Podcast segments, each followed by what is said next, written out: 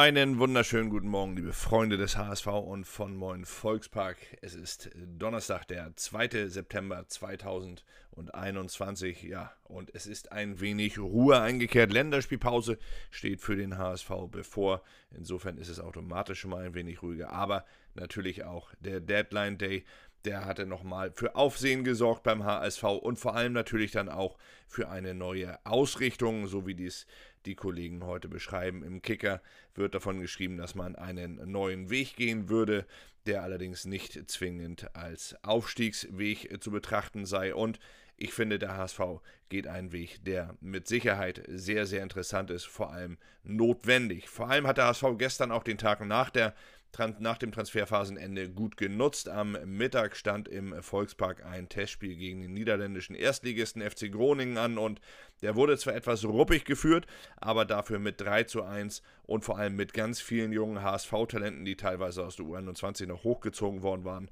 Er wurde gewonnen. Winsheimer, Kittel und Glatzel trafen für den HSV, der sich immer wieder einer wirklich sehr rüden Gangart der Niederländer erwehren musste. Aber das lobte Trainer Tim Walter im Nachgang und sagte, das sei nicht schlimm. Seine Jungs sollten ja auch lernen, sich zu wehren. Sieg im Wuttest titelt die Mopo, während die Bild den Titel Walter schwärmt von seiner Offensive wählte, denn der HSV-Coach erlobte im Anschluss an die Partie explizit seine Offensivspieler Kittel, Winsheimer und Robin Meissner. Robin Meissner ja nach seiner Verletzungspause endlich wieder dabei.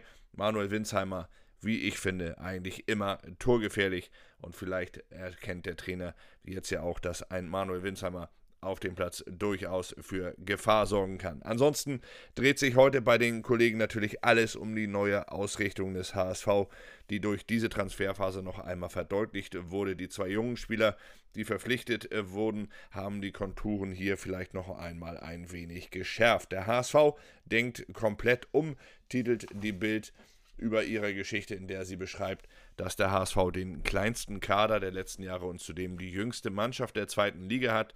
Das Hamburger Jugendexperiment beschreibt äh, zudem das Abendblatt und meine Kollegen Henrik Jakobs und Mayra Daniel erklären darin, wie der HSV auf die Jugend setzen und trotzdem um den Aufstieg mitspielen will oder besser gesagt, sie lassen es Sportvorstand Jonas Bold selbst sagen. Der sagt, wenn man die Raute trägt und in dieser Liga spielt, muss es das Ziel sein, auf Sieg zu spielen. Das fordert der Sportvorstand von seiner mit einem Durchschnittsalter von 24,2 Jahren jüngsten Mannschaft dieser zweiten Liga. Und während sich Trainer Tim Walter auf das junge Projekt freut, äh, nahm Bolt und Co. schon mal äh, die Mahnhaltung ein und forderten, dass dieser Weg natürlich dann auch mit einer entsprechenden Geduld gegangen werden müsse. Nach Jahren mit Säulen und anderen erfahrenen äh, äh Führungsspielern habe man inzwischen festgestellt, dass zuletzt vor allem die älteren Spieler in Phasen, wo sie unzufrieden waren, schlechte Stimmung in der Kabine verbreitet hätten. Zudem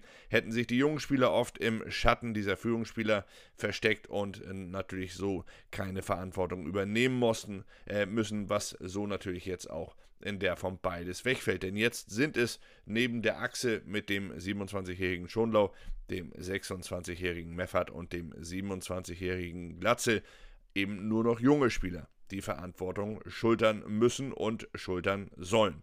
Sehr zur Freude von Tim Walter, wie gesagt, der eine treibende Feder bei dieser ganzen Verjüngung und Umstrukturierung gewesen sein soll.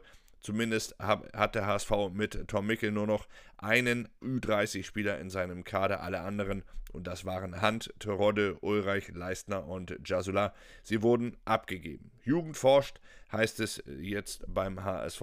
Und wir werden euch die beiden neuen Jugendlichen, in Anführungsstrichen, die beiden neuen jungen Spieler Thomas Doyle und Mario Vuskovic heute und morgen im Blog einmal sehr ausführlich analysieren und vorstellen, damit ihr auch gleich wisst, wen der HSV sich dort geholt hat. Apropos, einen ersten Eindruck hinterlassen durfte gestern im Test auch Marco Johansson. Der Keeper ärgerte sich zwar tierisch über den Elfmeter, an dem er keine Schuld hatte und den er natürlich nicht halten konnte.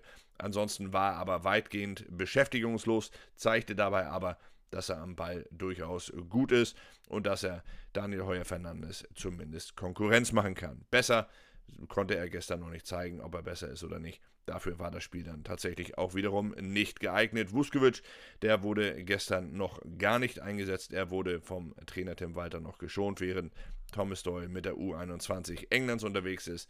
Also der konnte auch noch nicht mitspielen. Aber wie gesagt, das hindert uns natürlich nicht daran, euch diese beiden neuen Spieler heute und morgen nochmal sehr ausführlich zu analysieren und vorzustellen.